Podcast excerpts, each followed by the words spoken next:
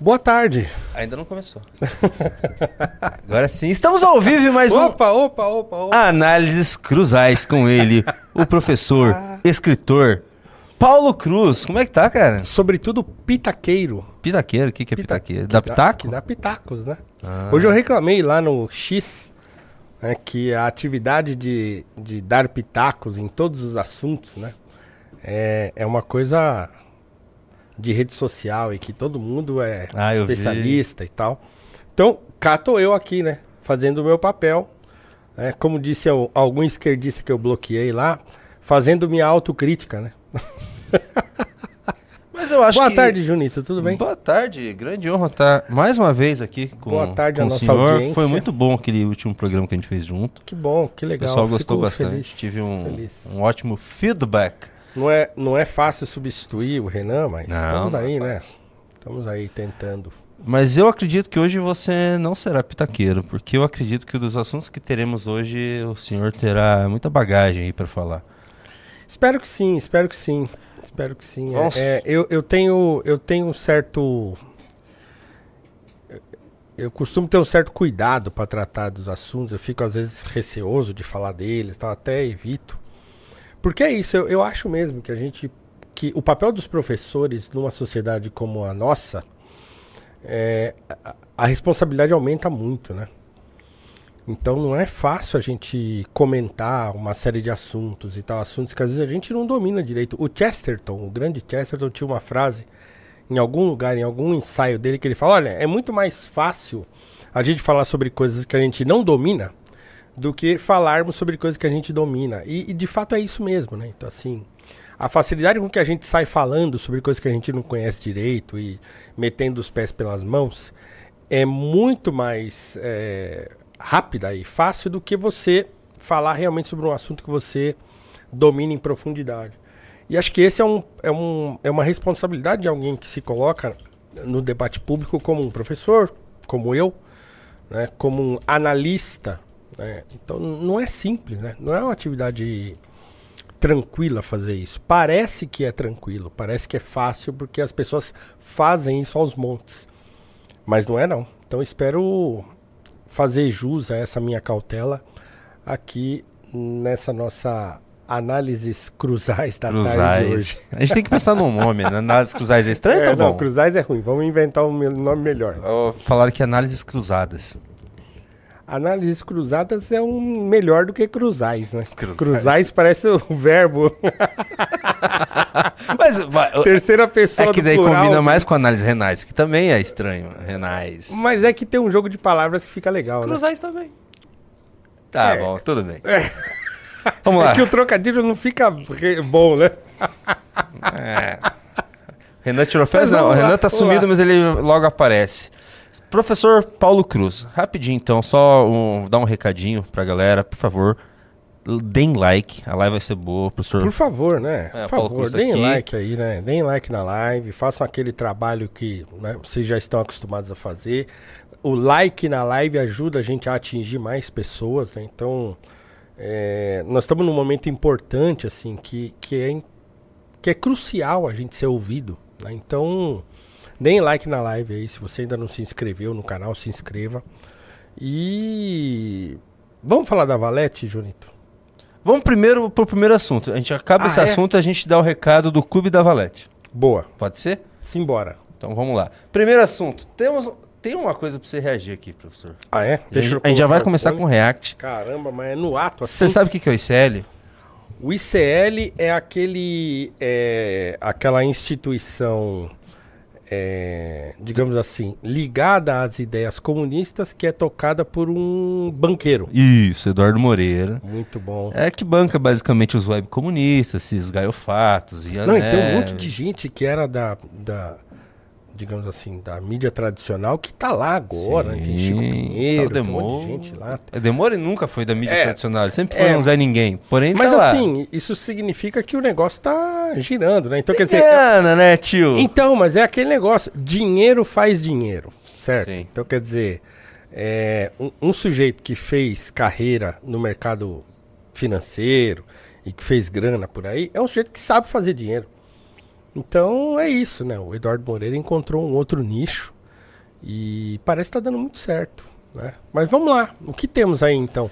Ele falou algo. Vamos ver se você, se o senhor vai concordar. É, Professor João César de Castro Rocha, eu conheço há bastante tempo. Ah, é? É, eu conheço há bastante tempo. Uh, dos tempos em que a R Realizações, que é uma editora brasileira aqui, né, de São Paulo, e que publicou muitas obras importantes, continua publicando obras muito importantes do, no contexto é, da direita brasileira e tal. E lá nos idos dos anos 2000 e acho que 2005 por aí, ou um pouco mais tarde, é, a E fazia uns eventos lá e tal, né? E o professor João César, ele participava muito desses eventos, organizando algumas coisas lá e tal. Ele é um, ele é um, um grande conhecedor de René Girard. Ele foi aluno do Girard e, e aí teve um, uma conferência sobre René Girard lá na Realizações, que ele foi um dos organizadores. Então ele dava muitas palestras lá sobre Shakespeare, sobre né, literatura, porque ele é um, formado em literatura comparada e tal. Então eu conheço ele desde essa época. Né? Então vamos lá, o que, que ele disse dessa vez? Você, é, se eu não me engano, você também é evangélico, correto? Eu sou, sou protestante, maloqueiraço assim, mas sou. Então vamos lá, eu acho que você vai gostar disso aqui. Por que, que a extrema-direita transnacional tem esse culto a Israel e Jerusalém? O que, que está por trás disso? É algo muito surpreendente. Veja, não se trata de um culto a Israel ou a Jerusalém. Do que se trata, e isso é muito claro na Igreja Universal do Reino de Deus. Se vocês, mesmo se nós não prestarmos atenção na Igreja Universal, se eu disser para vocês que há 20, 25 anos atrás quando a Igreja Universal começa a ter importância. Vocês se recordam que a Igreja Universal era sobretudo a Igreja de Cristo? Que Cristo era o que o tempo todo era evocado pela Igreja Universal?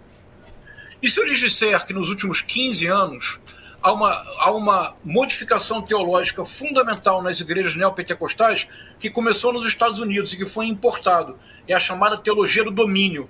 Não mais a teologia da prosperidade, que é o princípio dessas igrejas neopentecostais, mas a teologia do domínio.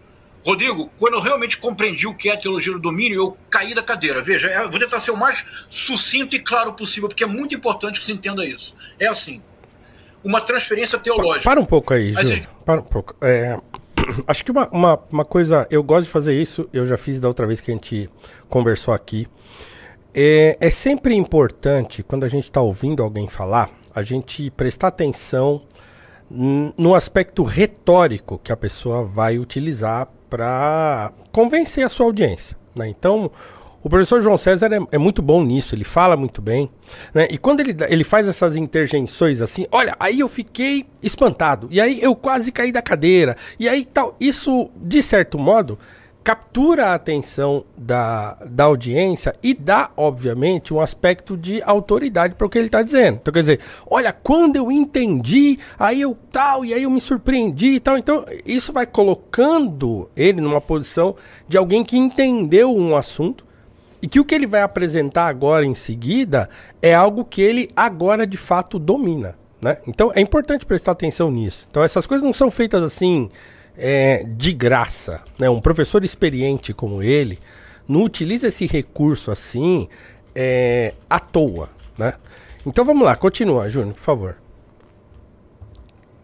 Igrejas neopentecostais não mais são igrejas de Cristo porque Cristo já era contraditório com a teologia da prosperidade, mas com a teologia do domínio, que é uma teologia do domínio político e da imposição violenta da própria fé e do próprio Deus sobre todo aquele que pensa de forma diversa. Então, vejam o que acontece hoje nas, nas igrejas neopentecostais: verdadeiro Deus, verdadeira religião. Há uma transferência radical do Novo para o Velho Testamento. Para aí. Mas. É, tem que ir devagar porque é muita coisa? É muita coisa de uma vez. É, bom, quando ele fala que. Assim, eu acho surpreendente a capacidade que, que a esquerda tem de se aglutinar em torno de teses. E por mais esdrúxulas que sejam essas teses, né?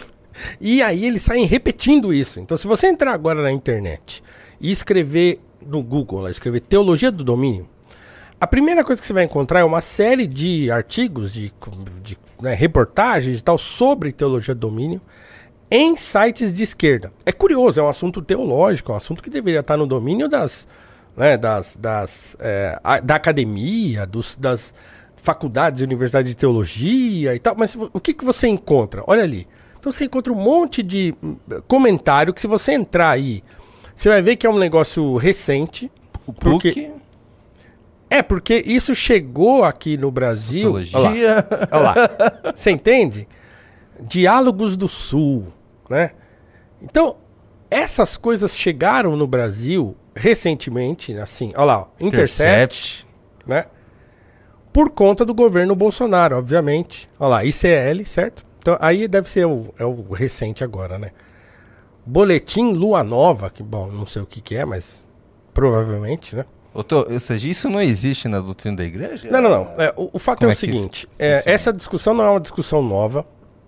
É, dentro da teologia, é uma análise. É uma análise teológica de um fenômeno. né? Então, assim como a teologia da prosperidade, que é uma teologia que, que prega é, que Deus, por exemplo, ele, ele é responsável pela prosperidade das pessoas aqui na Terra. Então, é, a partir do momento que você crê em Cristo, né, segundo essa teologia, né, ou essa pseudoteologia, se você crê em Cristo, se você obedece ao- aos mandamentos do Evangelho, tal, então você é abençoado. Então, a prosperidade, nesse sentido, é um sinal da bênção de Deus.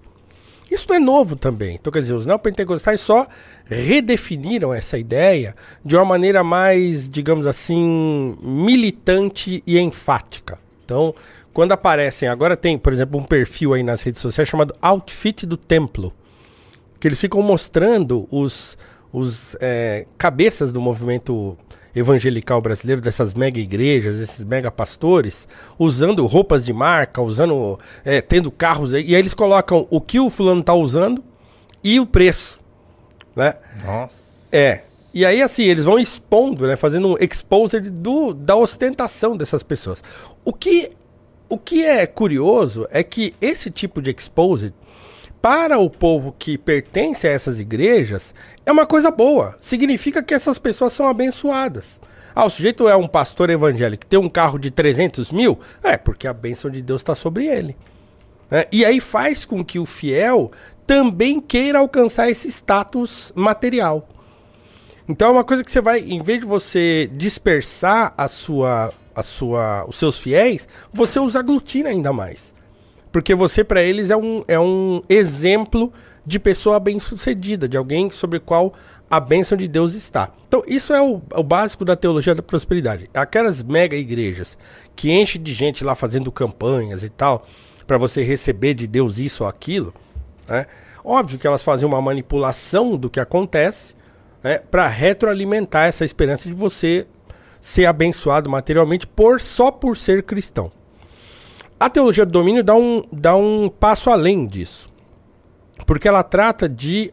eh, do- no seguinte sentido que ela funciona. Ah, a igreja tem um papel não só espiritual no mundo, mas também tem um papel na cultura, também tem um papel na política, também tem um papel ah, ah, na administração. Papel esse que foi dominado por Satanás desde a época da queda, lá em Adão e Eva. né? Então, para que a igreja, eh, para que a terra seja renovada, para que Cristo volte à terra e tal, então a igreja precisa dominar essas instituições todas da vida pública e social. Ô, louco? É, então, por exemplo, ah, você tem que ter um presidente evangélico, você tem que ter é, a música evangélica no top 10 das músicas é, mais tocadas. Então, quando o Bolsonaro falou que vai colocar um ministro terrivelmente evangélico, esses caras piraram, cabeção. Exatamente. Então, assim, não é que não faz sentido o que ele está falando. Porque, de fato, você analisar o governo Bolsonaro, por exemplo, a, a- dentro da ótica da teologia do domínio, não é errado. O problema é que eles vão aumentando essa ideia e transformando isso numa teoria da conspiração.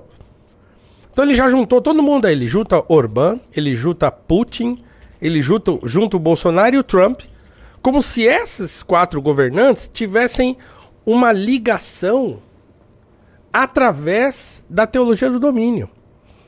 Então, quer dizer, você dá um salto de uma análise teológica para uma teoria conspiratória, sim, do nada. Fazendo análise de contextos completamente. O que, que tem a ver a Igreja Ortodoxa Russa, que apoia o Putin lá, com a Igreja Universal do Reino de Deus? Nada. Então, assim, e aí ele vai além, porque o professor João César vai dizer que isso tem a ver com o domínio pela força. É, o domínio religioso pela força. Volta um pouquinho do vídeo aí, Júnior, pra, pra gente ouvir o que, que ele falou. E aí a gente continua mais um pouco. Então volta um pouquinho, porque é onde ele fala esse papo de que o domínio é pelo, pela força, né? Pelo, pelo poder das armas e tal. Eu realmente compreendi o que é a teologia do domínio, eu caí da cadeira. Veja, eu vou tentar ser o mais sucinto e claro possível, porque é muito importante que você entenda isso. É assim, uma transferência teológica. As igrejas neopentecostais não mais são igrejas de Cristo. Porque Cristo já era contraditório com a teologia da prosperidade, mas com a teologia do domínio, que é uma teologia do domínio político e da imposição violenta Óbvio, da própria fé e do próprio Deus sobre todo aquele que pensa de forma diversa. Então, vejam o que acontece hoje nas, nas igrejas neopentecostais. Verdadeiro Deus, verdadeira religião. Há uma transferência radical do Novo para o Velho Testamento. Para tudo. Mas- Para, para, para. De novo. Então, assim, se é para falar de uma religião que tenta se impor pela força, nós poderíamos falar do Islã, por exemplo. Porque o Islã também tem uma, uma, um caráter né, religioso da jihad, né, de você conquistar é, é, o domínio da sociedade pela religião e pela força. A gente pode falar, por exemplo, sei lá, das cruzadas, né? De uma reconquista ou de uma, de uma resposta ao avanço do Islã. A gente pode falar né, do controverso período da Inquisição. Então, assim, isso aí existe desde que o mundo é mundo, existe essa coisa. A religião sempre teve esse poder de dominar, né? Ou o, o poder político sempre se aliou ao poder religioso a fim de dominar. Então, assim, isso não é uma coisa nova, isso não é uma coisa dos neopentecostais, isso é uma coisa do ser humano, né? Então, quer dizer, sempre que o ser humano se envolve em alguma coisa, ele vai transformar essa coisa numa coisa para o seu benefício. Então, né? Então, ele dizer que isso é uma coisa, um fenômeno neopentecostal, né? E que as igrejas neopentecostais têm essa ideia da teologia do domínio para, né, governar o mundo pela força, pela violência e tal, é um exagero retórico. Professor, você conhece o Marston? Marston, Ele falou: E aí, professor? Sou seu aluno, você é louco. KKKKK. tamo junto então. É, olha lá. Vamos lá. Mas um no pouquinho? Velho Testamento não é Moisés, o sábio que conduz o povo no deserto para a libertação. Não é Jó, aquele que aprende com o sofrimento a amar ainda mais o seu Deus. Não é José, aquele que perdoa os irmãos. Não é Salomão, o senhor da justiça, capaz de dirimir questões impossíveis, usando o bom senso e buscando sempre a justiça. É o deus para da fúria, a né? extrema direita. É isso. William, para a extrema direita, o modelo Ficou em choque, né, cara? Não, e aí ele lança Deus uma da fúria, né? Ele lança uma frase assim, uma frase. É o Deus da fúria, E né? o cara, é, correto. Aí você fala, de onde esse cara tirou isso, meu Deus do céu, né? De onde ele tirou esse troço? do- É o Deus da fúria, né? Mas, meu Deus, cara. Assim, esse negócio. Você entende? Ele vai enredando a audiência e os caras que são ali, estão panguando ali ouvindo ele, que não entendem e que entendem menos ainda do que ele, do que está sendo dito ali, eles vão ficando assustados, né? Eles vão, vai, vai, vai ligando lá o- os poucos neurônios que estão ali, e de repente ele. "Ah, É o Deus da Fúria! É o Kratos, o cara falou Ai, aqui. caramba! Continua, vai. Lá, tá, tá divertido isso aqui. Ah, meu Deus. E você verá Rodrigo, Netanyahu, Trump, Bolsonaro, Javier Milei. O modelo é Davi. Mas não o Davi, aquele que derrota Golias, usando a astúcia e não a força. É o Davi, senhor do exército. É o Davi, senhor do império. É o Davi, aquele que, uma vez, observando uma mulher no seu banho de purificação, por ela se encanta. Não, Peraí, deixa eu pausar aqui. Bolsonaro, Trump, Milley, Milley Netanyahu. e Netanyahu, eles eh, se espelham Tem- tem no Putin. arquétipo eh, religioso do Davi. É. Rei dos exércitos. É. Assim, Ele, tá- ele vai explicar, será, isso aí? é, eu acho que ele não vai explicar porque não tem explicação. Não, não tem. Porque assim, é, assim, ele, eu não, eu não sei, ele, sei se ele escolheu a esmo, eu não sei se essa teoria conspiratória que a esquerda está propagando agora, alguém disse isso, né? Que o Davi tem esse papel, né? Porque na realidade o Davi não tem esse papel, né? Aliás, ali, aliás, esse exemplo que ele está dando aí, da Batsheba, que ele vai continuar falando sobre isso, é o exemplo clássico de que o Davi não é essa pessoa que ele está falando. Continua, eu vou falar depois por que que, por que que a interpretação já começa errada. Vai lá. a, a possui, a violenta. Betsabá, Batsheba, Betsabé, como se quiser pronunciar. Um problema. Outra coisa, outro Ele- recurso retórico, né? Ele usar várias pronúncias do nome de novo para mostrar que, ó como é que eu sei, né? As variações do nome, tá? Isso aí também é um negócio que não tem utilidade nenhuma do ponto de vista do, do que ele está transmitindo, mas o efeito é retórico. Né? A pessoa que ouve isso fala assim, pô, esse cara sabe do que ele tá falando, ele sabe que até Tá- bate versões, bate... né? É, Pô. então ele sabe, né? Cara é Continua. pica. vida. Problema maior, ela é casada. Problema se multiplica, ela é casada com um soldado do exército de Davi, Urias. Rodrigo, o que faz Davi? Envia Urias para a guerra. Envia Urias para a guerra como um general, como uma forma de compensar o pecado que cometeu? Envia para a frente de batalha, para que ele morra. Urias, morto, ele se casa, ele adota Betsabé como uma de suas concubinas. O filho dessa união perece, juízo divino. Um dos filhos do casal é Salomão. A extrema-direita transnacional encontrou em Davi o modelo. Qual é o modelo? O modelo do pecador ungido. Porque não há em todo o Novo Testamento alguém que tenha pecado tanto quanto Davi. Davi cobiçou a mulher do outro, Davi matou o outro, Davi não respeitou o básico, que são dos, dos dez mandamentos. Ainda assim, Davi era ungido.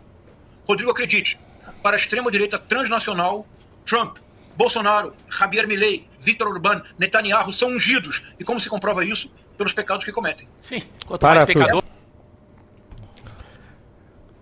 Olha só o que diz a Bíblia no livro de 2 Samuel, capítulo 11. Caramba, pegou ao vivo aí? Exatamente. É... Câmera 2, professor. A câmera 1 morreu. Morreu? Essa Tá. câmera aqui, ó. Aqui, versículo 1. Na primavera seguinte, época do ano em que os reis costumavam sair para a guerra, Davi mandou que Joabe, os seus oficiais e o exército israelita fossem atacar os inimigos. Eles venceram os amonitas e cercaram a cidade de Rabá.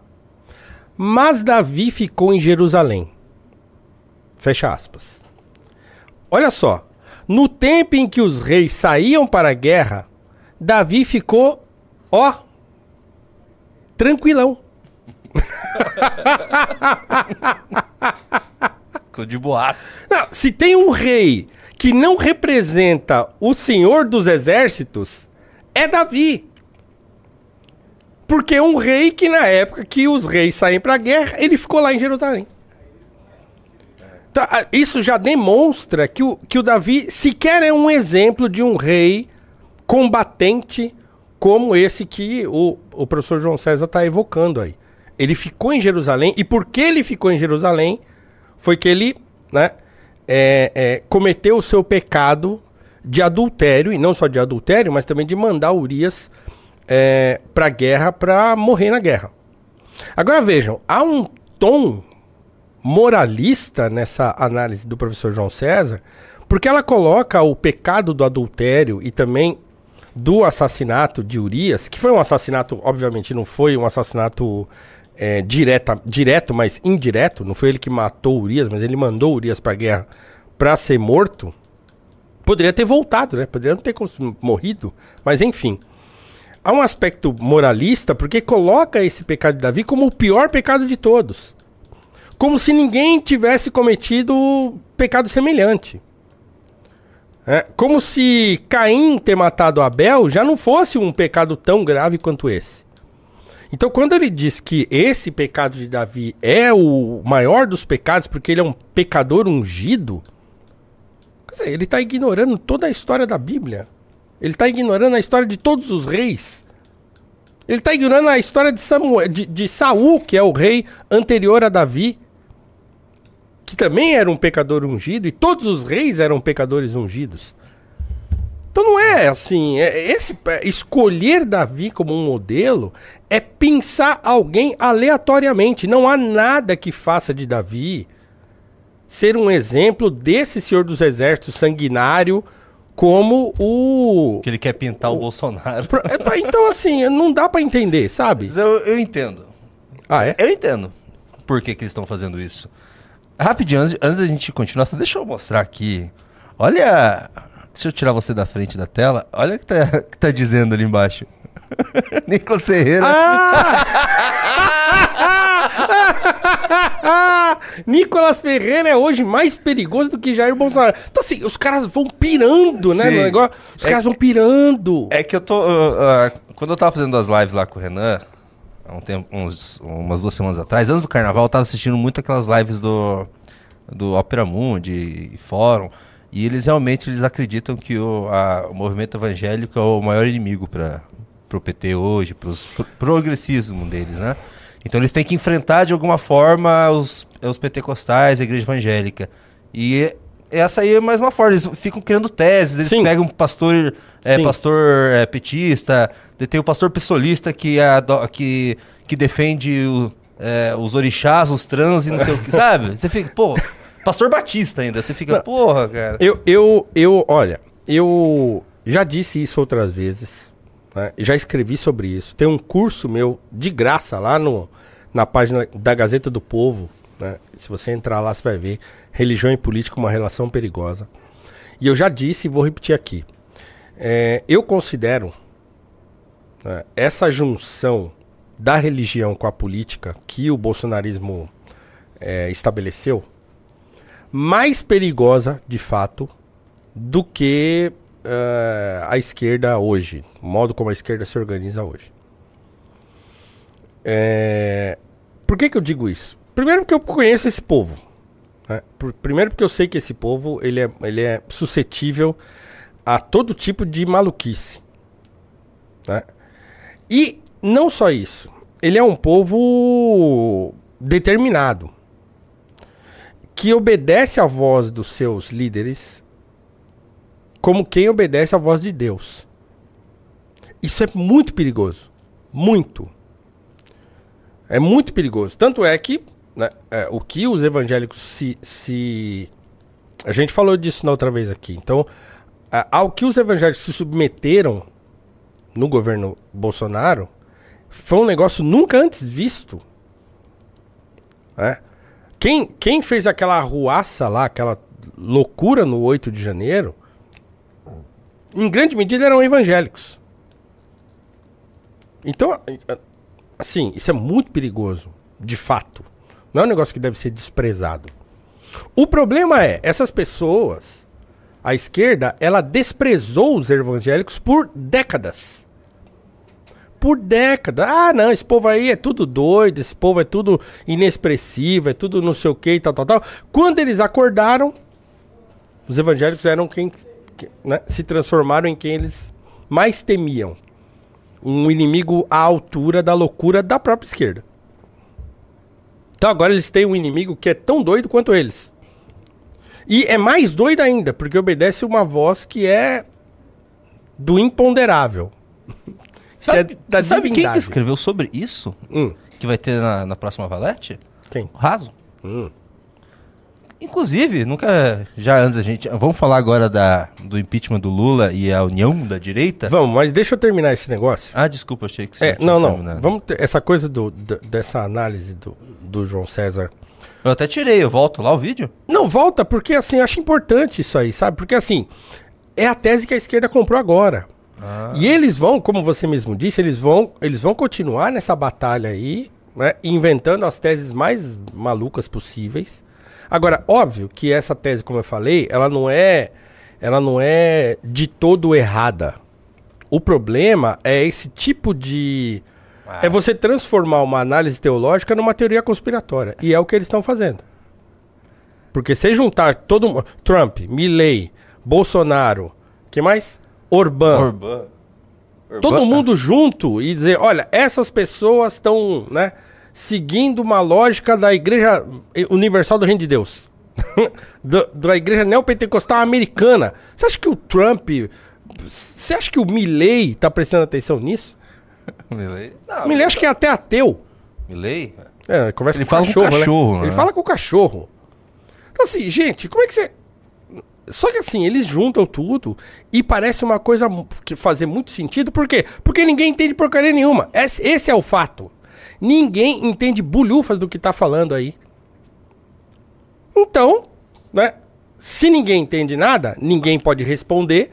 Então todo mundo fica espantado. É claro, ele tá falando para um público majoritariamente, se não totalmente de esquerda, e que em sua maioria nem religioso é. né? Eles excluíram os teólogos dessa discussão. Excluíram. Nós no Brasil tem muitos teólogos é, é, capazes de discutir esse assunto. Onde eles estão? Não estão.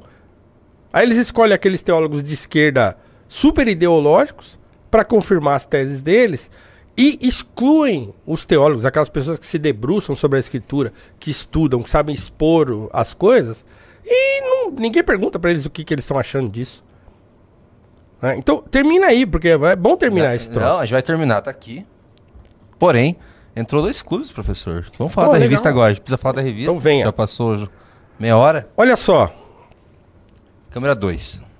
Se você que está nos assistindo aí ainda não assinou o clube para receber essa valete aqui maravilhosa e receber um chaveiro muito bonitinho aqui e um pin da valete, demorou. Demorou, já temos dois aí, muito obrigado. Venham mais. Olha lá, a meta é 10, hein? Pensou a gente atingir 10 clubes com a minha presença Ó, aqui? É, tu vai usar maravilha, a peruca. Eu vou usar a peruca? É, a vitoriana. Senão vou, vou falar para não entrar no clube se você me falar um negócio desse. 10, 10 clubes é a peruca vitoriana. Tem até musiquinha. Eu Não, a gente tem musiquinha. que combinar isso, porque se eu, coloco essa musiquinha ainda assim, ó. Vamos submeter a esse ridículo aqui? Não, vamos ter que criar uma outra coisa, porque eu vestir uma peruca branca aqui vai ficar esquisito.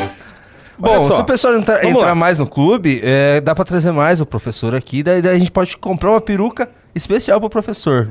Pra você que, que tá me assistindo aqui, que ah, me conhece e acompanha o meu trabalho, você que não me conhece mesmo, é, saiba que eu sou um dos colunistas da Valete. Esse mês aqui eu escrevi um artigo sobre um intelectual importantíssimo brasileiro chamado José Correia Leite. Vou até mostrar aqui pra câmera 2.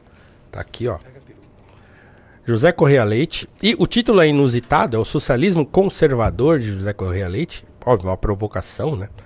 Porque o Correia Leite era mesmo uma pessoa mais à esquerda. Ele, inclusive, briga com outro intelectual é, mais à direita, é, que é o Arlindo Veiga dos Santos. Mas ele foi um dos precursores é, da primeira metade do século XX, né? De um grande movimento negro brasileiro, sobretudo paulistano? E paulista. Ele foi jornalista, um dos grandes intelectuais da chamada imprensa negra brasileira. O que, que eu estou fazendo nos meus artigos da Valete para você que não, não conhece a revista ainda saber?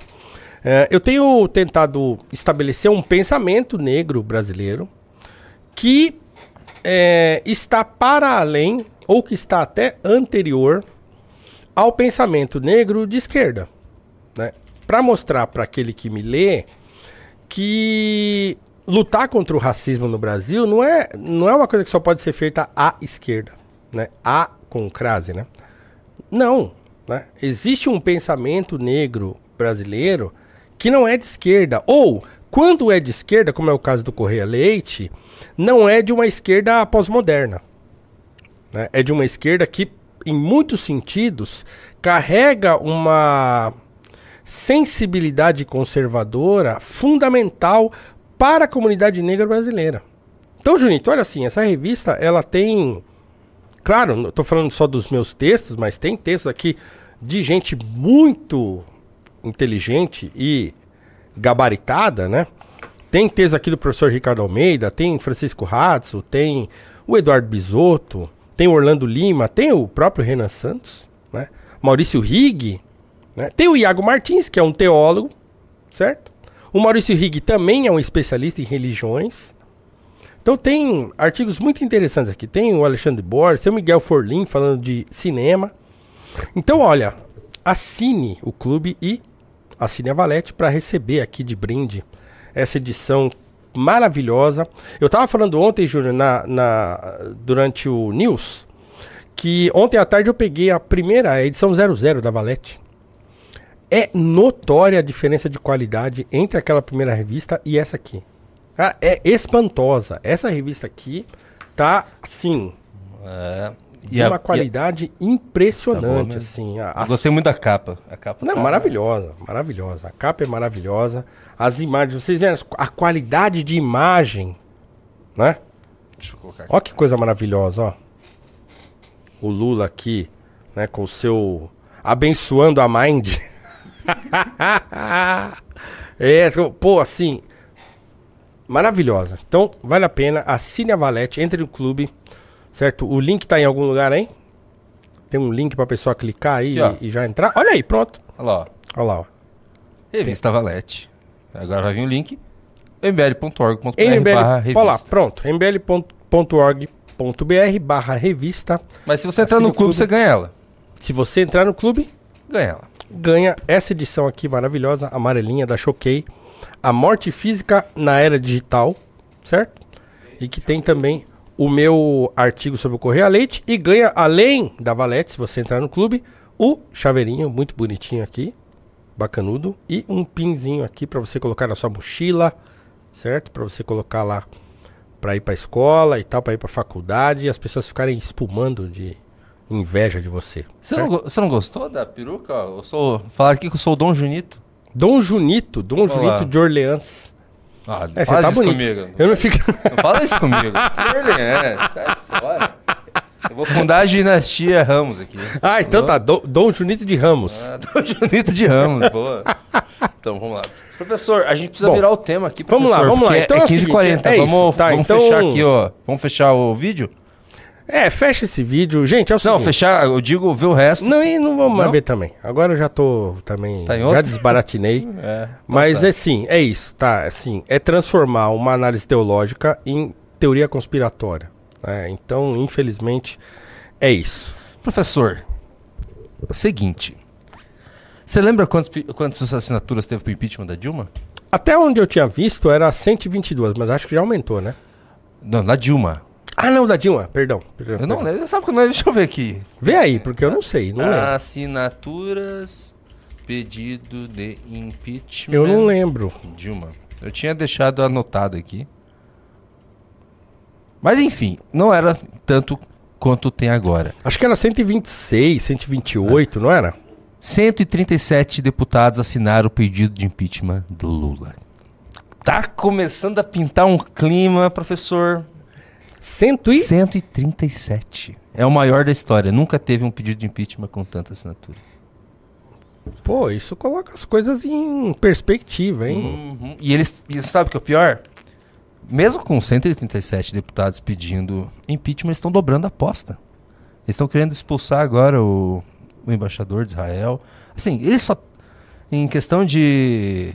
de né, política externa, só fazendo cagada. E. E assim, professor, o que, que você acha? Você, senhor aí, que já viveu impeachment. Olha, eu, eu, eu acho. assim, até o momento, eu acho improvável que um, que um pedido de impeachment prospere. Tá? É, porque é preciso que uma conjuntura política muito favorável para que isso ande. E acho que hoje não é favorável. É, nós temos um, um Congresso que está sentado numa, num mundaréu de dinheiro, é, é, do qual eles não vão abrir mão com facilidade. né? E a.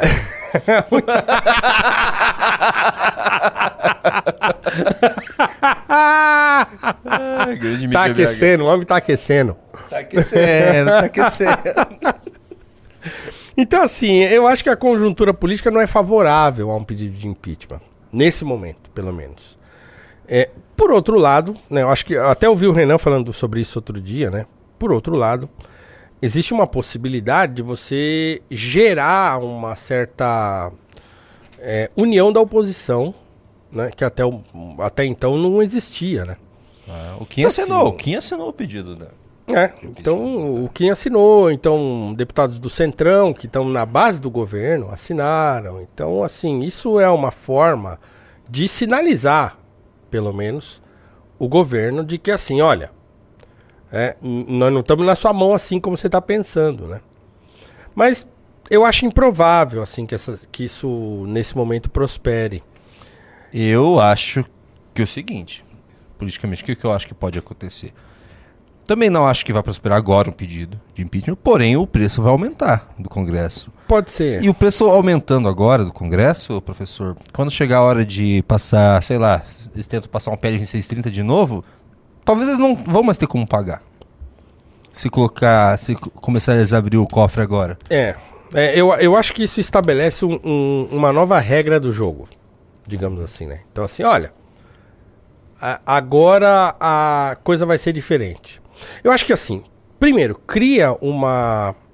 aumenta a rejeição que uma ala né, da, da, do Congresso tem ao governo e dá a essa ala né, subsídios para essa rejeição.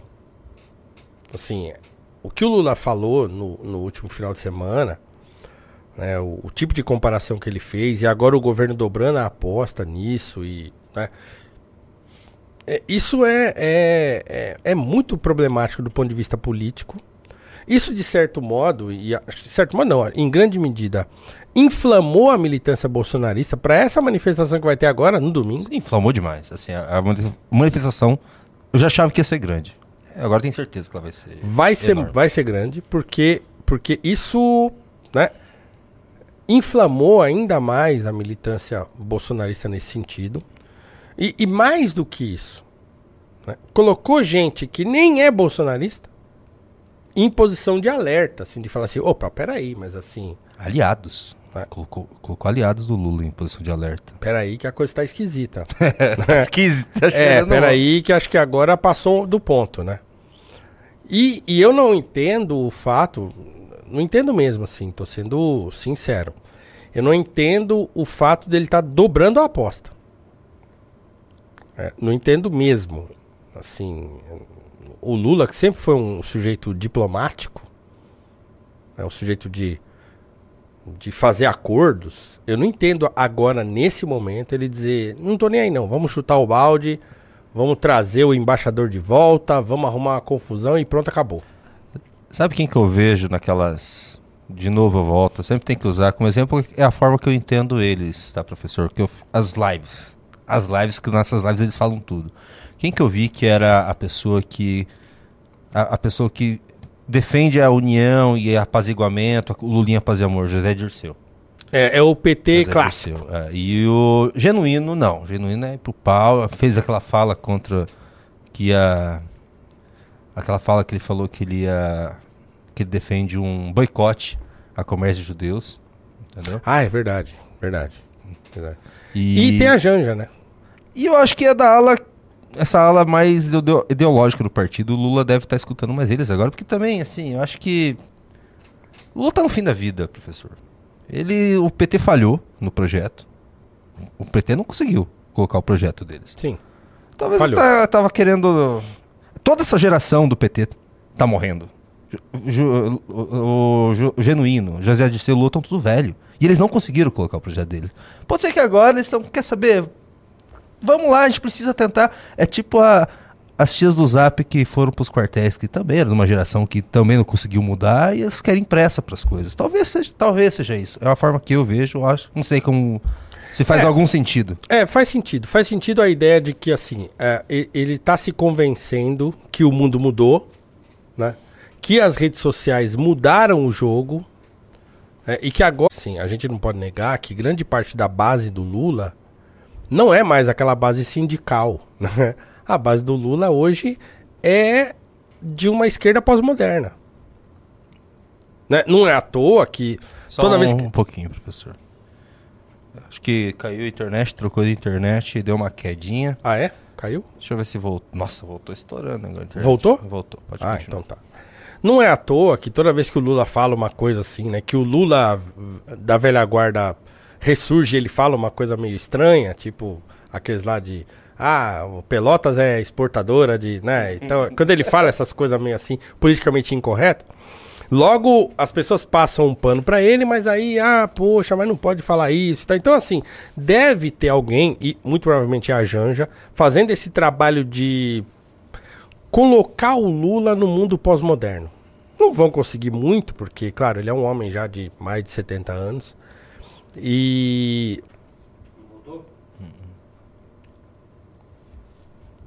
Quer dizer, voltou, mas não voltou a conexão. Acho que voltou, mas tá, ela tá instável. Ah, esse horário é complicado. E tava boa a audiência, hein, professor? 4,300, indo pra 4,400. Ai, ai. Travou? Obrigado, Ricardo. É, como que é o nome do prefeito? Esqueci o nome do prefeito. Voltou? Voltou. Como que é o nome do prefeito? É alguma Putz, coisa. Nunes. É. Ricardo Nunes? Ricardo Nunes. Obrigado, Ricardo Nunes. É isso. Voltou? Voltou. Onde que está? pessoal, desculpa aí, mas, né? Sabe como é que é? Nós estamos em São Paulo. Em São Paulo, a internet, a, a locomotiva do Brasil, Ah, quando quando dá uma chove, chuvinha, a internet cai, é, alaga tudo, cai é, morro e a internet para. Ai, tá, olha lá, professor, tá dando vendaval ainda por cima. Olha lá. Ah, então. Ah, Então, assim, bom, enfim, vamos, Vamos vamos tentar continuar aqui. Então, o que eu tava dizendo era isso, assim, é, alguém, e eu acho que é, a Janja tem uma grande influência nisso, está colocando o Lula no mundo pós-moderno. Olha só, se você não for pra cima, não bater o pé, não, não fazer aquelas críticas mais duras e tal, o seu governo vai ficar apático, né? Não é mais o momento de ser aquele cara que ah, senta, fecha a porta, e tal, porque o Lula ele acha ainda que ele é, que a diplomacia é um deixa disso, né? ele acha que é só de chegar lá aparecer com aquela cara dele, né? Do Obama tocando a mão, that's my man e tal, não sei o que o lá, cara." esse é o cara. Então ele acha que ele ainda é essa pessoa. E que a diplomacia é só o Lula chegar lá, oferecer um, uma cachaçinha, tomar com o pessoal e tá resolvido. E não é mais assim. O mundo tá em crise, né? E diante de um mundo em crise, você não pode ser, para usar a, a, a metáfora bíblica, você não pode ser morno, né? Então acho que estão falando pra ele, ó, não pode mais ser assim. E acho que ele resolveu abraçar, né?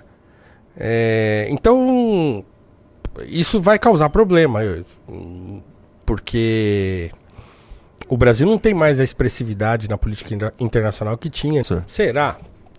O Brasil precisava. Porque assim também, né? Enquanto, um- Se ele não tirar a Janja, ó, eu falo. Se ele não tirar a Janja, Lula cai. Não, ele não vai tirar. Exato. Então, Então pode vai ser que caia. Bárbara Gância, você viu a Bárbara Gância? Não, não vi agora. Nossa, cara, só, só faltou chamar a Janja de prostituta. Meio que chamou, meio que chamou. brava, tá brava, mulher. Então, assim, é... eu fico meio cansado quando começa a falar impeachment de novo, né? De novo, já vai me dando um negócio, eu vou ficando meio assim, porque. Caramba, de novo, né? Será que a gente não vai sair disso? Todo governo, essa conversa aparece, né? A gente só é... E que a gente elegeu o idiota, que a gente. Aliás, né?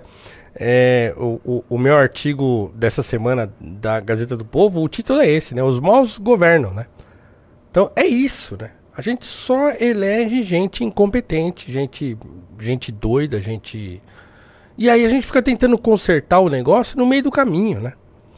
Então, poxa vida, eu acho que é, é- passou da hora da gente começar a entender que o país precisa ser construído de baixo para cima. A gente pode, para ser construído, o Brasil ser construído, a gente pode chamar a empresa que. Essa empresa aqui, ó. Que fez o- as obras no. Esse é um exemplo. Ai, ai, ai. Esse é um exemplo é, do que é o Brasil. Ah, Esse aí é o resumo do que é o Brasil. Leia a notícia aí, Júnior. Eu leio. Eu Pode leio. ler, pode ler. professor. Exclusivo. Então é um, é um post lá no X do Tássio Lohan, que é um repórter, acho que do Estadão. Ele dizendo lá: exclusivo. investigação mostra que o governo contratou empresa de um laranja para obra em presídio que teve fuga do Comando Vermelho. Existiu, escreveu errado. tá, ok, vamos lá.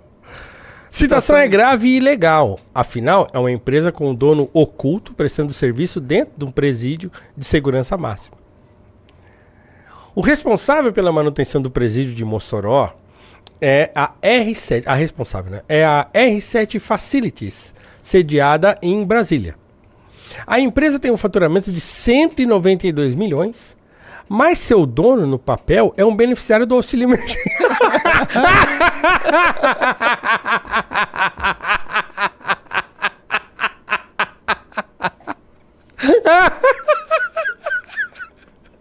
Ai, caramba, malandro. O cara recebeu auxílio.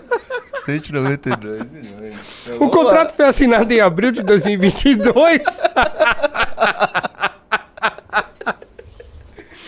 ah, e renovado em 23. Ou seja, ele, ele funcionou, ele, ele foi contratado durante o governo Bolsonaro e o contrato foi renovado durante o governo Lula, certo? É isso? Não tô errado, né? Não.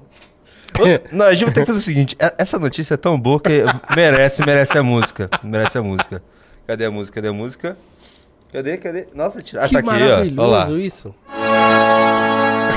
Está no ar a voz do Bostil. Cara, isso é demais, né? Não, eu tava olhando assim.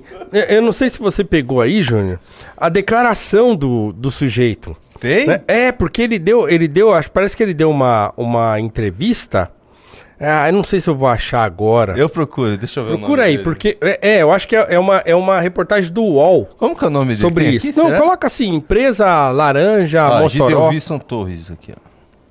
Isso, porque assim, ele dá lá uma, uma declaração que é muito curiosa, assim, né? Assim, se eu acho que tá no, num- numa postagem do UOL. Que eu achei muito divertido o jeito que ele, que ele se pronunciou, assim, né? É, é- rapaz.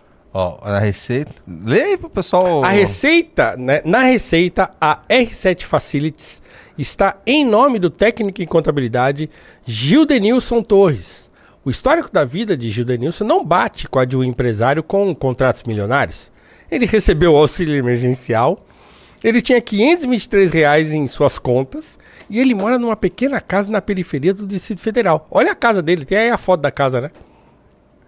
Olha aí, ó. Ah, ele tá casa- vendendo a casa. Ainda tá vendendo a casa lá. Três quartos, dois banheiros. É, Faz. e tem ali um Clio na porta da casa. Tem um bueiro na Faço porta. roupa em domicílio e faço faxina. É, não parece que é de Não uma pessoa parece, que- não parece um empresário e tal, né? O contrato foi feito, olha lá, o Gil é quem assina a prorrogação da obra do presídio em Mossoró em abril de 2023. O contrato foi feito um ano antes, em abril de 2022. Na época, a R7 Facilities tinha um outro laranja como dono, o brigadista Wesley Camilo. Hoje ele tem um carro na garagem em nome da empresa. Caramba, rapaz. Você achou aí? Ainda não achei. No UOL, procura aí. Só colocar Presídio Mossoró, Foi Laranja. no e- UOL? É, é, é, numa reportagem do UOL. Prisão de Mossoró, quatro. Tem uns aqui, vamos ver se eu acho. Vê aí, lá embaixo, mais pra baixo, assim, na reportagem, tem o- a fala do, Deixa eu colocar aqui do gente Gil de Nilson, sei lá, acho que é isso, né? É essa, É essa aí mesmo, vai descendo, vai descendo, vai descendo. Aqui eu fim Ah, acabou? Então sobe. Acho que é essa mesmo, sobe aí, sobe mais, sobe mais, sobe mais.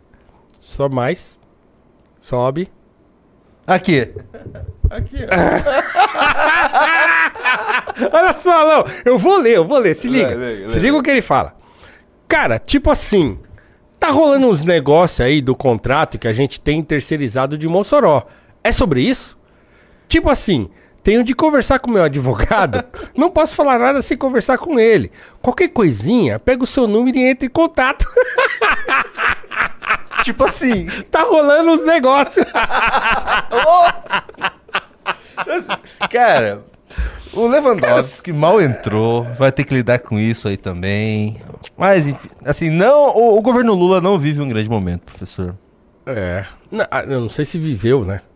Até agora não.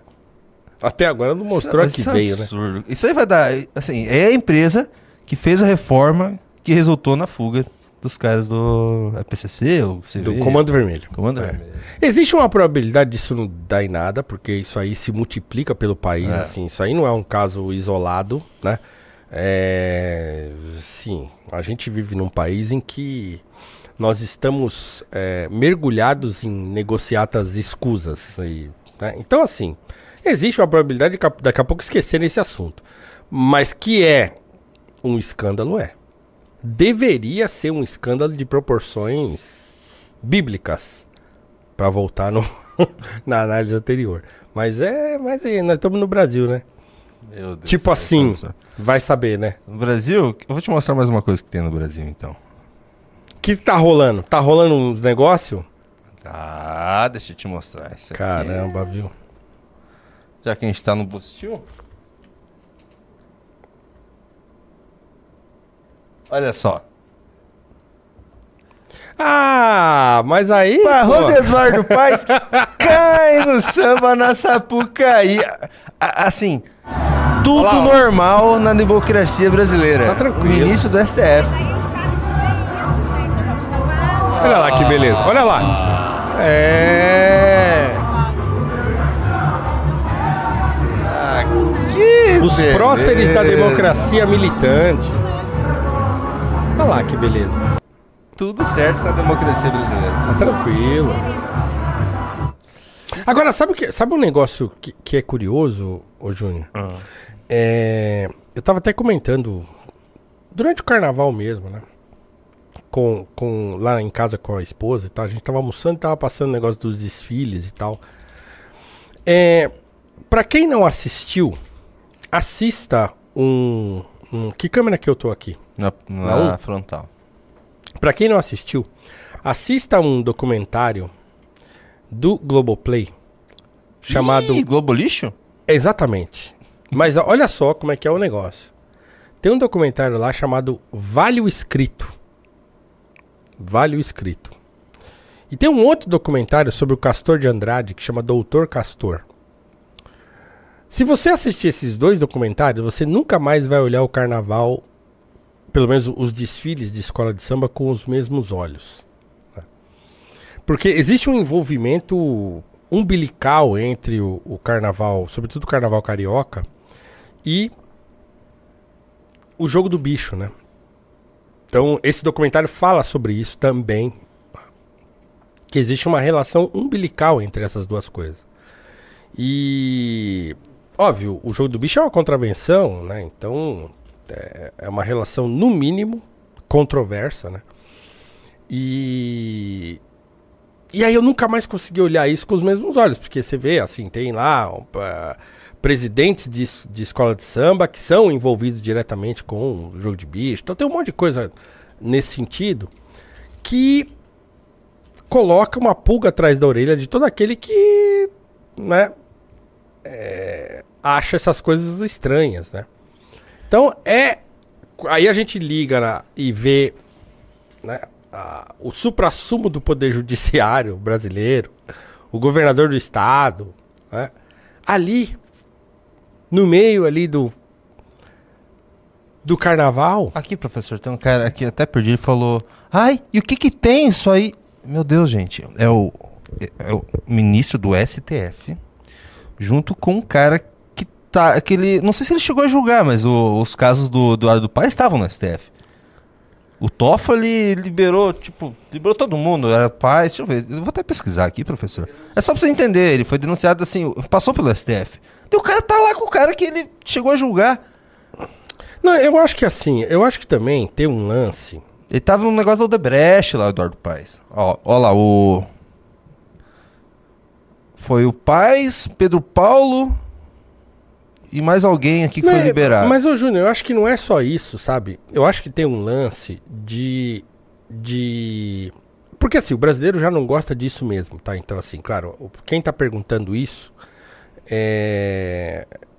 Isso é claro, isso é, um- é um negócio meio do brasileiro, que o brasileiro detesta a institucionalidade. Eles anularam as provas do Eduardo Paes. É. Não, mas eu acho que esse não é o problema, pra mim. Pra mim, esse não é o problema principal disso. O problema principal é esse tipo de exposição a que figuras notáveis né, da política brasileira e do poder judiciário é, se expõem. né, isso para mim eu acho um problema. Assim, não é proibido, não é, não é, não é esse o problema. É assim, mas é, é, é moralmente controverso que você encontre um ministro do Supremo Tribunal Federal numa circunstância como essa. Isso aqui, professor, Porque- porque- se fosse um país sério, realmente sério, isso aqui já no outro dia ele, te- ele teria que ter renunciado ou o pessoal ia acabar caçando o negócio desse. Não é uma coisa que o ministro do STF faz. Vai ver nos Estados Unidos, os ministros da corte lá aparecem nesse tipo de situação. Você entende? Então, assim, eu acho que é, é um lance, é um lance assim, num país como o nosso, num, veja bem, prestem bem atenção no que eu estou dizendo. Num país como o nosso, onde a esculhambação é a regra, Câmera 1, quando eu faço Câmera assim um. é câmera 1, vai. a esculhambação é a regra num país como o Brasil. A gente vive numa situação de esculhambação há décadas. Há décadas. A gente acabou de ver aí, ó. né? Uma empresa contratada pelo governo né, é de um sujeito que recebeu auxílio emergencial e a empresa tem um contrato de 200 e não sei quantos milhões. Então, assim, isso deveria escandalizar a gente num nível gigantesco. Mas não escandaliza. né? Então, assim, a gente vive mesmo um clima de esculhambação quase absoluta. E, e aí, assim, você acaba retirando da nossa vida pública todo e qualquer exemplo de institucionalidade, de moralidade, de ordem. Então, quando eu chego, por exemplo, na sala de aula, e vocês sabem que eu sou professor de, de escola pública, quando eu chego na sala de aula e vejo lá tudo esculhambado, a desordem imperando na escola pública, eu não tenho nem como né, procurar exemplos na nossa vida pública para mostrar a eles né, que determinados ambientes e determinadas pessoas têm um papel social a cumprir que é de moralizar a sociedade. Moralizar no melhor sentido do termo, tá? Não estou dizendo moralizar no sentido moralista, mas de, de serem mesmo exemplos de virtude, exemplos de, de pessoas confiáveis, exemplo de pessoas que, né, a- que, a, que a gente olha e se espelha. né? E é muito ruim quando você não encontra essas pessoas num país como o nosso. É muito ruim. Então não é que é proibido um ministro do STF lá pular carnaval na, na avenida. Não é, ele pode fazer isso. Porque ele é livre para fazer isso. Agora, é, no lugar dele eu não faria. Porque a posição que ele tem, e isso também ficou muito pulverizado com a, a esse papel, digamos assim, é, público e até meio desculpe o trocadilho, meio carnavalesco que o STF vem cumprindo nos, nos últimos anos, essa super exposição dos ministros, os ministros do STF virando celebridades públicas e tal. Então, é, isso acaba confundindo todas as coisas. Você perde aquela visão do Poder Judiciário como uma instância absolutamente respeitável, né, porque você encontra os ministros em situações, digamos assim, das pessoas comuns. Não que eles não sejam pessoas comuns, eu quero que vocês entendam aqui que eu não estou fazendo. Não estou tendo um surto moralista aqui no, no mau sentido. Mas que um país precisa de institucionalidade. Isso aqui é um país. Isso aqui não é uma arquibancada de, de futebol. É um país. E um país precisa de gente para esculhambar, mas precisa de gente também para botar as coisas em ordem. Se as pessoas que estão aí para botar as coisas em ordem, né, tão, tem uma aparência de esculhambação, aí como é que a gente faz? A mulher de César não basta ser honesta. Ela tem que parecer honesta.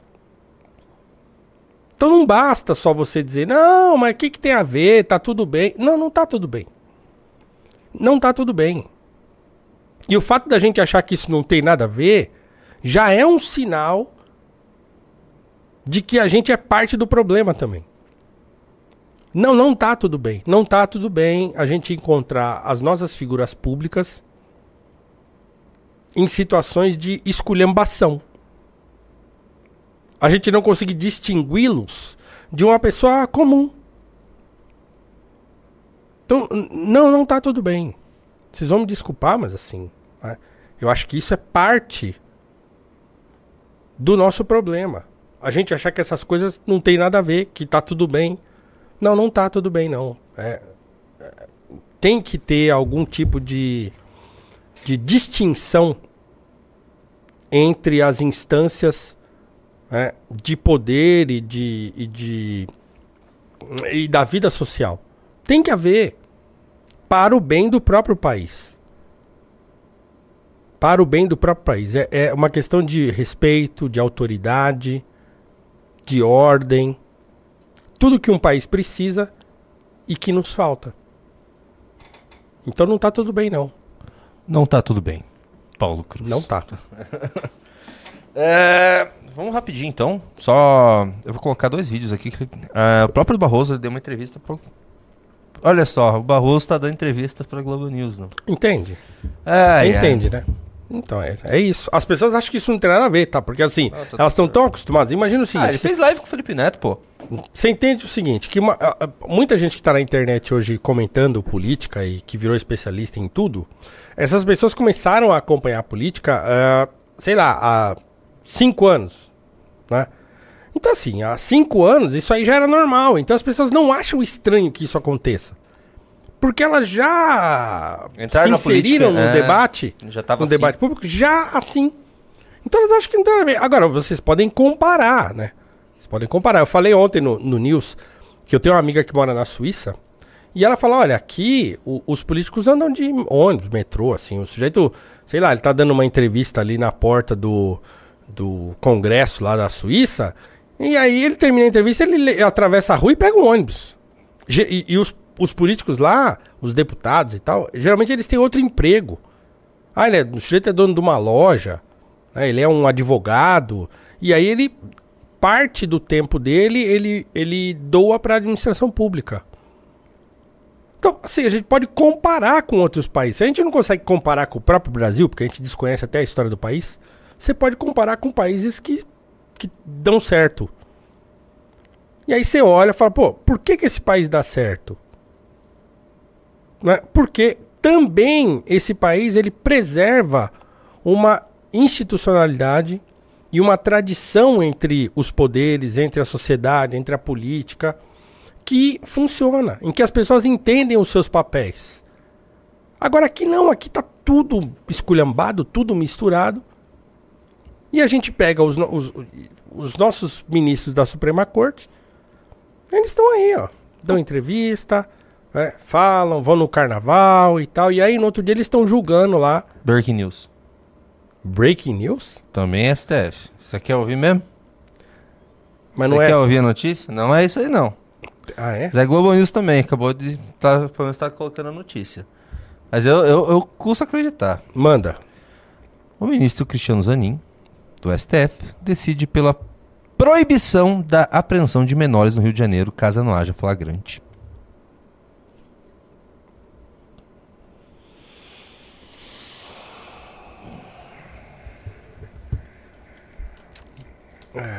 O que isso tem a ver com.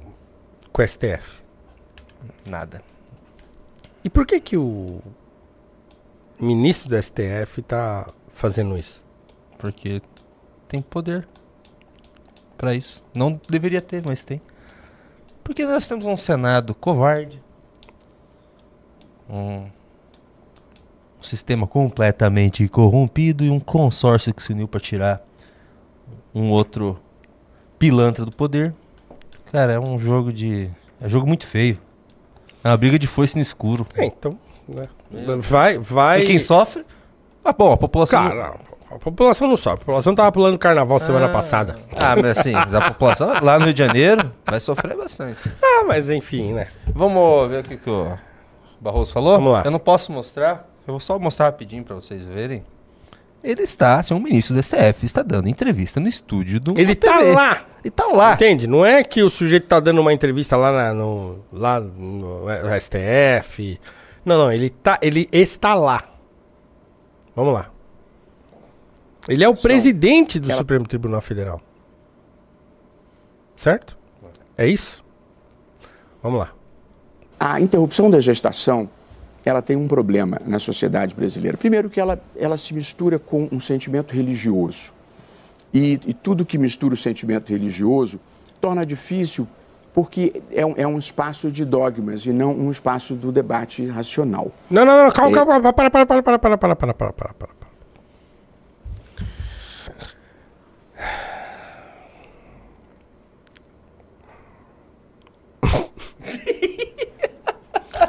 Meu Deus do céu, cara.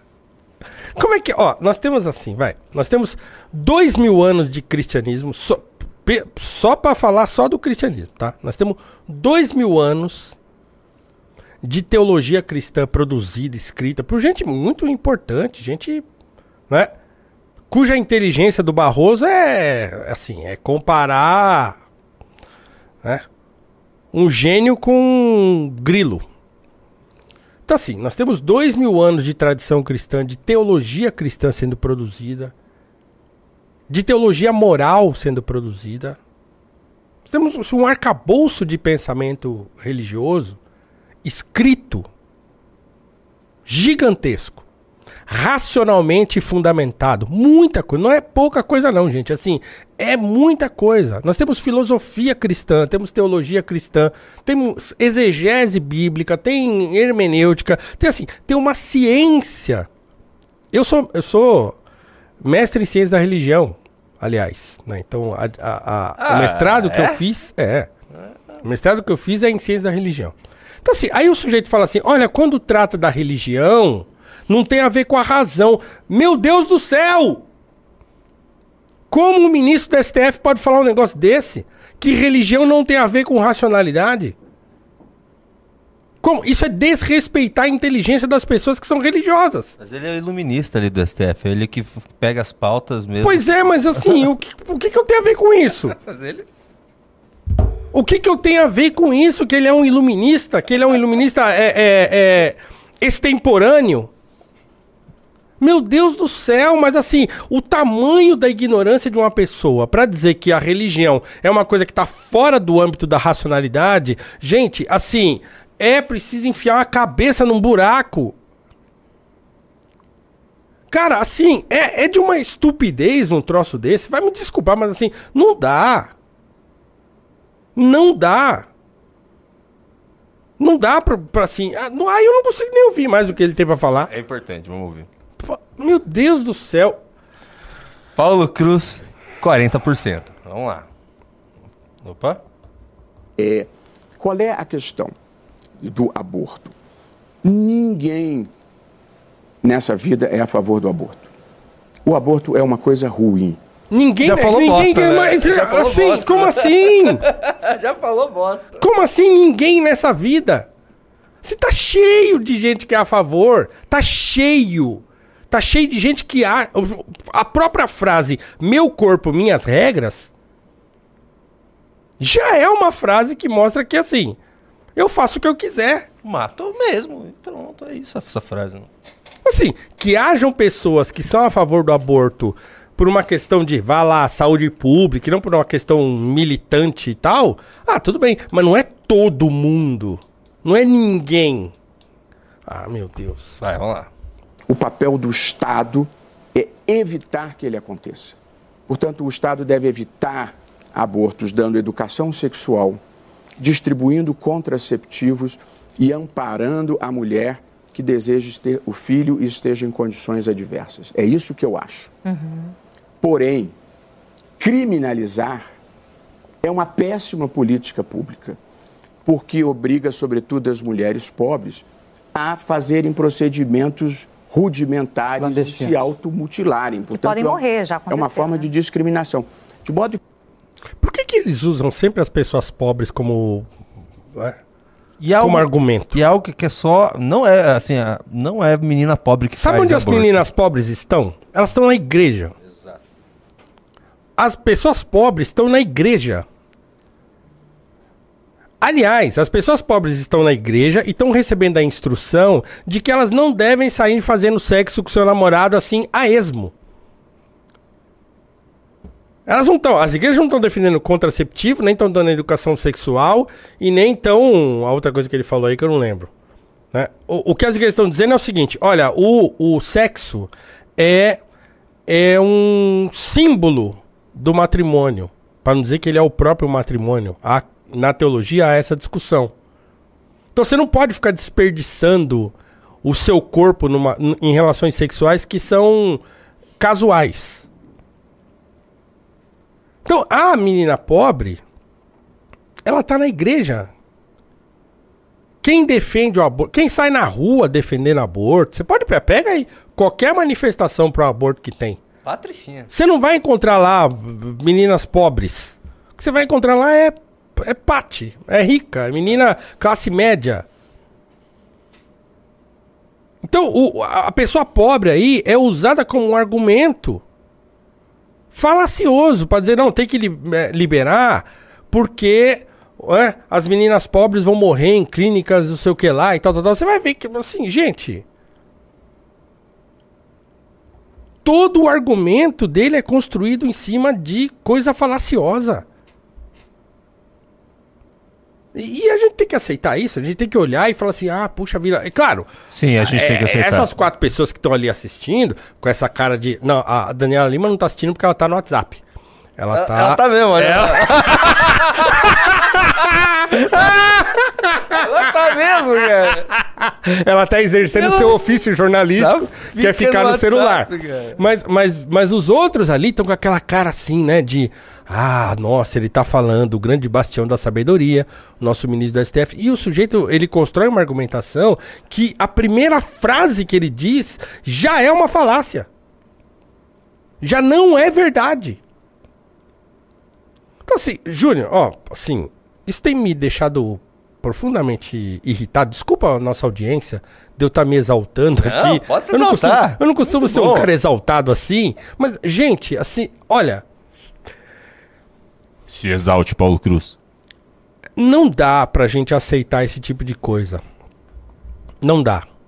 Não dá. Sim, se essas pessoas que estão assistindo o ministro ali falar fossem minimamente honestas, minimamente honestas, elas deveriam. Poderia até terminar, esperar ele terminar de falar. E quando ele terminasse, dizer assim: Olha, ministro, mas o senhor disse que a religião é, está no espaço do dogma e não da racionalidade, mas assim, o que a gente faz então com Tomás de Aquino? o que a gente faz então com um Agostinho? O que, a gente faz com os grandes teólogos da humanidade? O que, que a gente faz com, com Joseph Ratzinger? O que, que a gente faz? O que a gente faz com, com o pensamento teológico? Joga tudo fora? O que, que a gente faz com a tradição de pensamento teológico e filosófico? Joga tudo fora? Joga o Platão fora? Tá, o fato da gente aceitar isso é assim, é é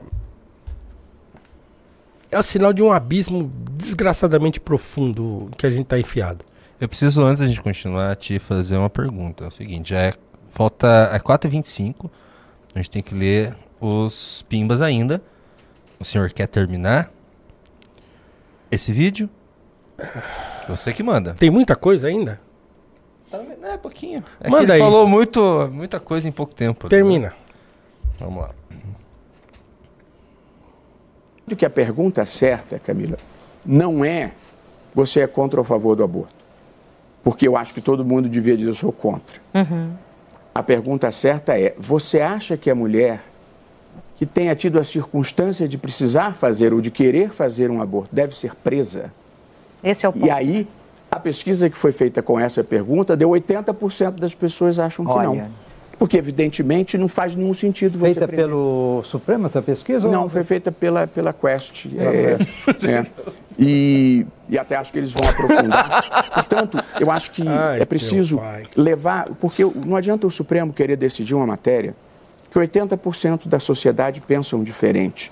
E o Congresso expressa esse sentimento. Enquanto que é preciso você Ah, eu não acredito que ele falou isso. Não, não, peraí. Então, ah, se 80% é contra a mulher ser presa, né? Não tem como a gente.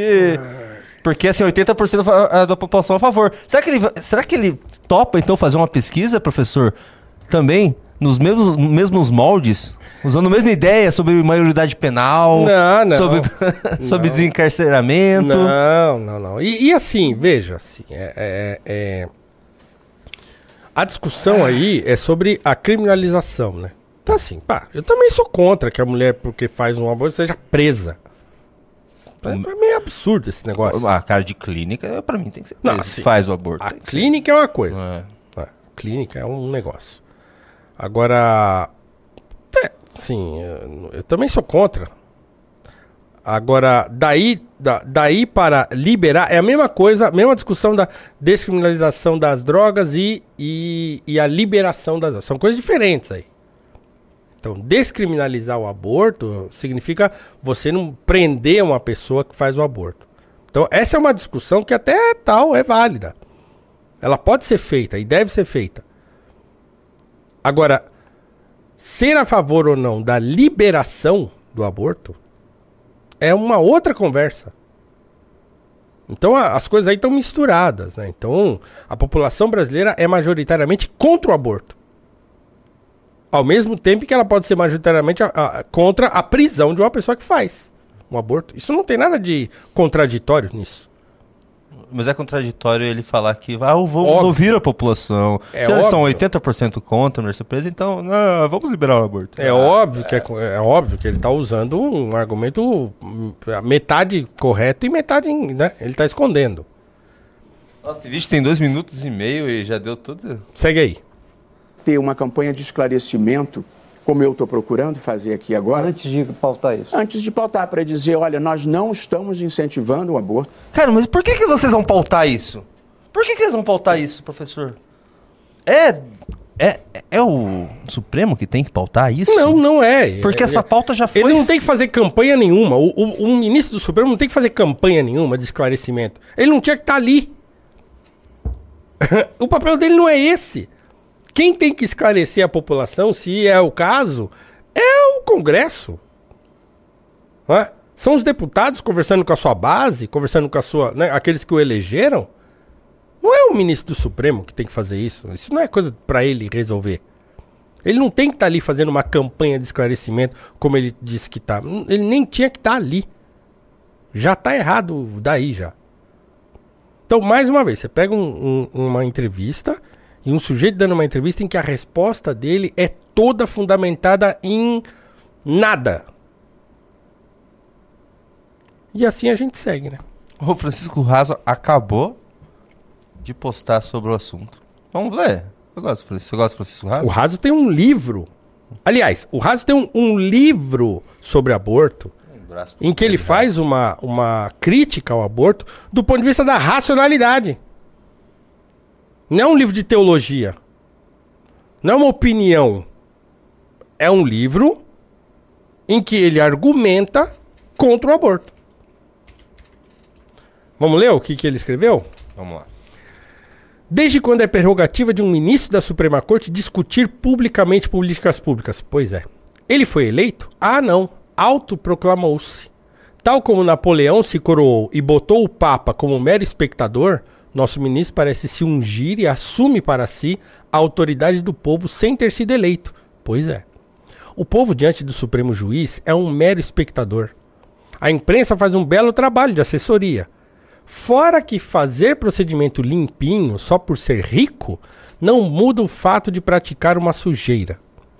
Em vez de proteger o inocente, segundo o que declara a própria Constituição, para o ministro, tudo bem trucidá-lo em ambiente seguro, higiênico e protegido pela lei dos iluminados.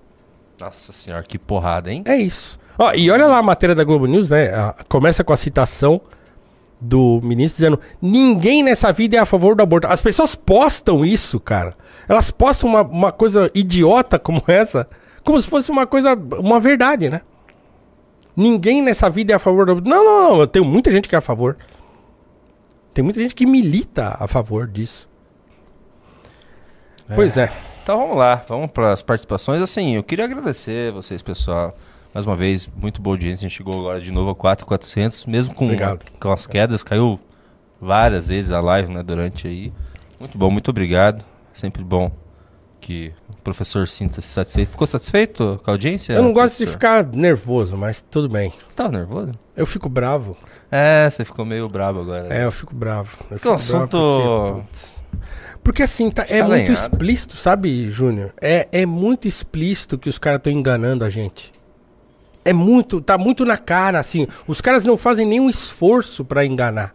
Nós vimos dois vídeos de duas pessoas que são consideradas intelectuais brasileiros, gente que tem né, formação, posição social e tal, cuja a argumentação é absolutamente falaciosa. Absolutamente, não é que é um pouco, não, é absolutamente falaciosa. Então, assim, para duas pessoas públicas que têm um papel na sociedade de, de instruir a sociedade, de dar bom exemplo, cara, isso é, isso é, isso é desesperador. É desesperador. Você vê na mão de quem nós estamos. É isso. Então vamos lá. Vamos lá. Fábio Santos mandou 5 reais. Professor, o que acha do gênio e lenda da música caipira Tião Carreiro? Suas músicas eram conservadoras e a comunidade sertaneja o cultua e venera. Conhece? É, ah, eu conheço pouco, viu? E, e eu também acho que, que vocês não devem estabelecer uma música como conservadora, né? Assim, é, eu acho. Eu acho. Cringe. É, não, é você tentar fazer uma, uma, uma leitura é, ideológica de uma letra de música. Então, assim, não é que a letra de música é conservadora. Então, assim, a letra de música está expressando a disposição do seu, do seu compositor, que pode ser um conservador, ele, né? Poderia ser um conservador, ele, não a letra de música propriamente dita. Então, é... porque efetivamente, né? Na cultura tem muito disso. Então a gente não deve avaliar a cultura é, de uma perspectiva política. Né? Cultura é cultura. Zig Spider mandou 5 reais. Ele deu uma. Eita, caiu uma câmera aqui. Pauladas da Tarde, o nome do programa. O que você acha? Pauladas da tarde. É. Pauladas da Tarde. Rani BR mandou 5 reais. Não É existe bom. nome melhor do que análises cruzadas. Tem referências a palavras cruzadas, cruzar informações e cruzadas da igreja. É um bom nome, eu gosto. Arlequino mandou 5 reais. Por que vocês não assumem que o Renan Santos faleceu e estão esperando o clone dele ficar pronto? O pastor Sandro Rocha já vazou essa informação. Sejam mais transparentes. o nome do clone vai ser o Calvo, né? Porque o nome do clone do Lula é o Gordo. Ah, esse que tá então- agora. é o- Esse que tá. Esse que tá agora no poder? É, o Gordo. Ah, tá. Esse que tava lá na África do Sul falando aquelas bobagens é, É. o, é, o, é o gordo. É o Gordo. O Herbert Amaral Carsolari mandou um baita pimba, 50 reais. Obrigado. Li o livro Abolição do Homem por uma recomendação sua. É um ótimo livro, mas sinceramente achei que faltou mais argumentos práticos contra o relativismo. Ele fala Caramba, da rapaz. guerra, mas não vi nada além disso mais prático. Poderia comentar? Obrigado e abraço. Rapaz. Mais argumentos contra o relativismo do, do que aquilo que ele chama de doutrina do valor objetivo. Cara, aquilo ali é. Em 10 páginas ali, ele. Ele resolve a questão, assim, né? Do ponto de vista filosófico, de uma, de uma filosofia moral. Eu não acho que, que faltou argumentos, não. Né? Eu, eu acho que não faltou argumentos. É, ele- assim, a genialidade desse livro está exatamente no Luiz partir de um, de um argumento simples, que era uma crítica à, à publicação de um livro didático, que ele chama de livro verde, né? e, e da relativização que eles fazem na análise de, de uma contemplação artística, né?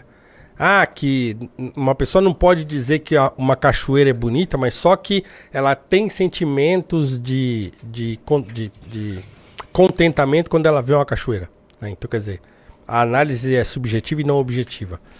E daí ele parte, vai aumentando a argumentação no sentido de dizer, olha, existem valores que são objetivos, que são permanentes. Né? E que a relativização como um todo, ela pode levar a, inclusive, ao domínio. Né? Domínio de determinados homens sobre todos os outros homens. A argumentação dele ali é gigante, assim, para não dizer perfeita, para não parecer, né? Enquanto você tá explicando, faz o Drax aqui. Agora vejam, não é, não é um, não é um livro simples de entender. Se você leu uma vez só a Abolição do Homem, você tem que reler. Não é um livro simples, é assim, parece que é um livro fininho tal, e, e é o C.S. Lewis, o autor das Crônicas de Nárnia, as pessoas até se enganam, né? A Abolição do Homem é um livro, do ponto de vista filosófico, bastante profundo. Então eu recomendo a você, caro espectador e ouvinte, aí, que, que releia o livro. né? Pode ser que tenha passado batido para você o ponto central da argumentação do Lewis. Não estou dizendo que, que é uma incapacidade sua de entender, não. Os livros de filosofia, eles exigem releitura. Né? É, todo livro merece, todo bom livro merece releitura. Mas um livro filosófico, especialmente, ele merece uma releitura porque nossa primeira leitura é quase sempre inspecional, assim, né? Então, a gente perde muita coisa de uma argumentação lógica tão profunda quanto a que o Lewis faz no Abolição do Homem. Então, assim, é o livro dele que ele mesmo considerava o livro mais importante.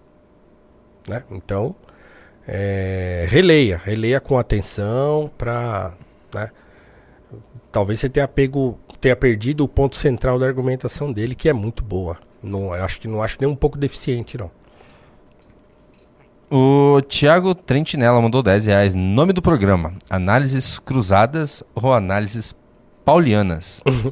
Cruzadas, olha, Cruzadas tá, tá na frente. O Jota mandou um. Toma dele! bah! Olha só, tem alguém- tá, tá me colocando no, no foco?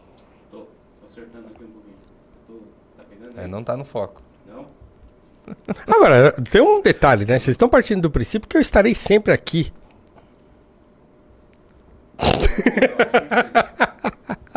Volta Renan, vou fazer uma campanha Volta Renan. Não vem com esse papo, não. Mas o Renan, vai que o clone dele não fica pronto a tempo. O calvo. O calvo. Vai que o calvo não fica pronto?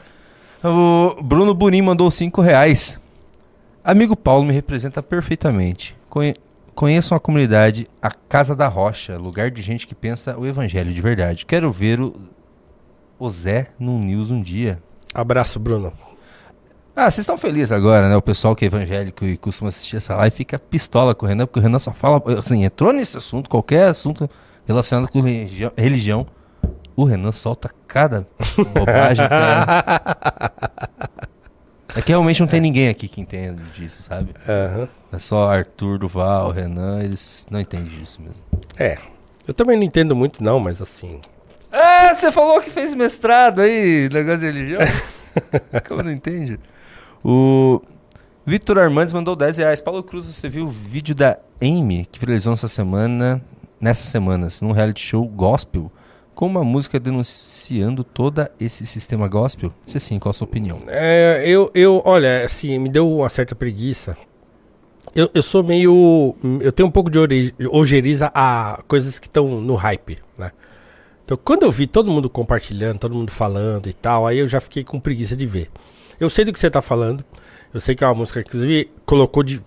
trouxe de volta aí uma discussão sobre é, a ilha de Marajó e tal. Tem, não é? a, a menina menciona isso na música e tal. Mas confesso que eu fiquei com um pouco de preguiça e, e não ouvi a música, não sei direito do que se trata, não, porque também eu, eu, eu para não dizer que eu, eu comecei a ouvir a música e já falei, não, para. Então, desculpa, não, não sei nem o que dizer porque não sei do que se trata. O Steven Blanton mandou 5 dólares. Porque a conjuntura não é favorável, o Alckmin com certeza vai manter a verba pro Congresso. Do que, que ele tá falando? Acho que é no, do ca- no caso impeachment. do impeachment? É. Ah, mas. Mas assim, eu acho que assim, time que tá ganhando não se mexe, né? Então, sim. Ah, pra que ele vai mexer com isso? Deixa ele aí e tal. Pedro. Deixa eu ver se tá certo. Porque, assim, querendo ou não, né, Júnior? Assim, não, não é assim, ah, o Alckmin vai manter a, o dinheiro. Assim, muda muita coisa, né? Muda muita coisa. Se o Alckmin assume, a gente não sabe o que, que o Alckmin é capaz de, de. Assim, hoje ele é uma figura acessória. Certo? Ah, Agora, vice imagina a. Janja, né? Entendeu? Mas imagina ele assumindo o poder. O que, que ele não é capaz de fazer? A gente não sabe. Um sujeito que já tentou a presidência várias vezes e tal. Então a gente não sabe o que tá dentro daquele coraçãozinho, né? É. Então não, né? O jogo pode mudar bastante. Pedro Henrique da Silva mandou 27,90. Fico feliz que a audiência aqui para te ouvir seja maior, mas sinto saudades do chat no Noir. Forte abraço, vida longa, a sua essência, professor. Obrigado, muito obrigado. Estamos aí. O Luiz Carlos mandou 5 reais. Se o programa com Paulo Cruz não se chamar Análises Paulais, eu saio do clube. Eita! Ih, rapaz, aí não, hein? Aí você coloca a gente numa situação complicada. O Lucas Rocha mandou 10 reais. Professor Paulo Cruz deveria ser a sua live fixa. Muito bom. Caramba. Tá, tá muito, bem nesse horário, realmente, professor. Muito bem, muito bem. Obrigado, obrigado. Fico lisonjeado com, os, com as observações e os elogios. Victor Alex BR mandou 10 reais. Professor, minha mãe é professora especialista em educação especial. Foi a primeira, foi primeira dama e levou para a cidade a APMI, a PAI e Escola Clínica para Autistas. Ela se interessou pelo livro amarelo. Posso mandar DM? Pode mandar DM? Aonde que Não, manda DM pro livro amarelo? Ah, sabe, Draxas? www.livroamarelo.com é o site. É o site, Ah, livroamarelo.com. Sim, sim, sim. Mas é. já tá no ar já? Tá sim. mês, né? É? Tem nesse mês. Então já vai ter nesse mês, fique ligado aí, Victor Alex BR e o livroamarelo.com. Vou mandar aqui no chat. aí. Ana Laura mandou 20 reais. Professor, sou da Zona Norte como você, Jaçanã. Conheço Ó. bem os bailes do Gua... Guapira? Guapira, os bailes de carnaval. Lula eu está... citei outro dia aqui que eu ia. Ah. Os bailes de carnaval do Guapira.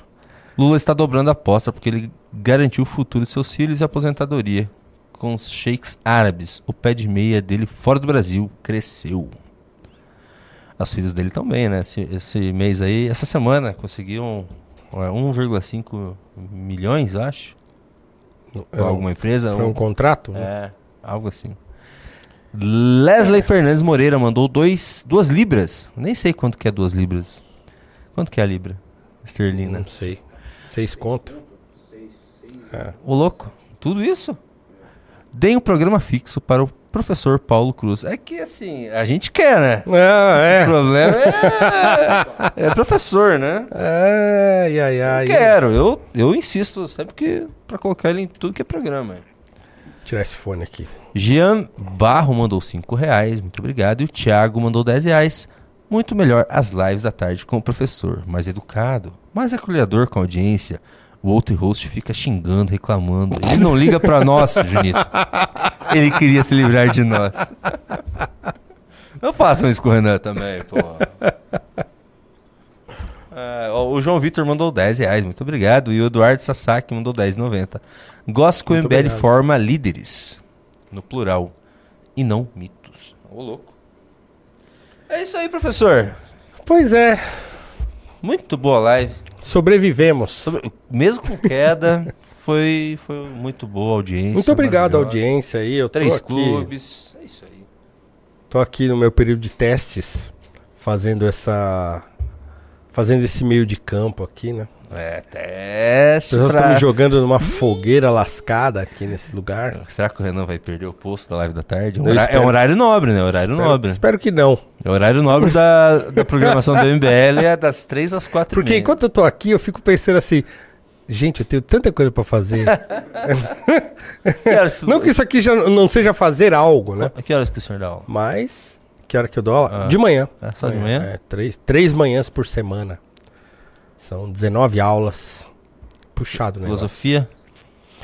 É, na verdade, com, com o novo ensino médio, então aí criaram um monte de disciplina lá, itinerário formativo e tal. Então, é, esse ano aqui eu tô dando aula de filosofia, sociologia, oratória, projeto de vida e filosofia e sociedade moderna. Cinco disciplinas nas costas de um único professor. Isso é o novo ensino médio. É ruim o nome, assim, mas... É horrível. É. É um horror. É isso aí. Então, muito obrigado, galera. É isso aí. Muito obrigado, Obrigado, aí gente. pra quem Obrigado. me deu os parabéns aí. Um beijo pra todo mundo. Eu ouvi Tamo todo junto. mundo. Valeu! Bora. Falou.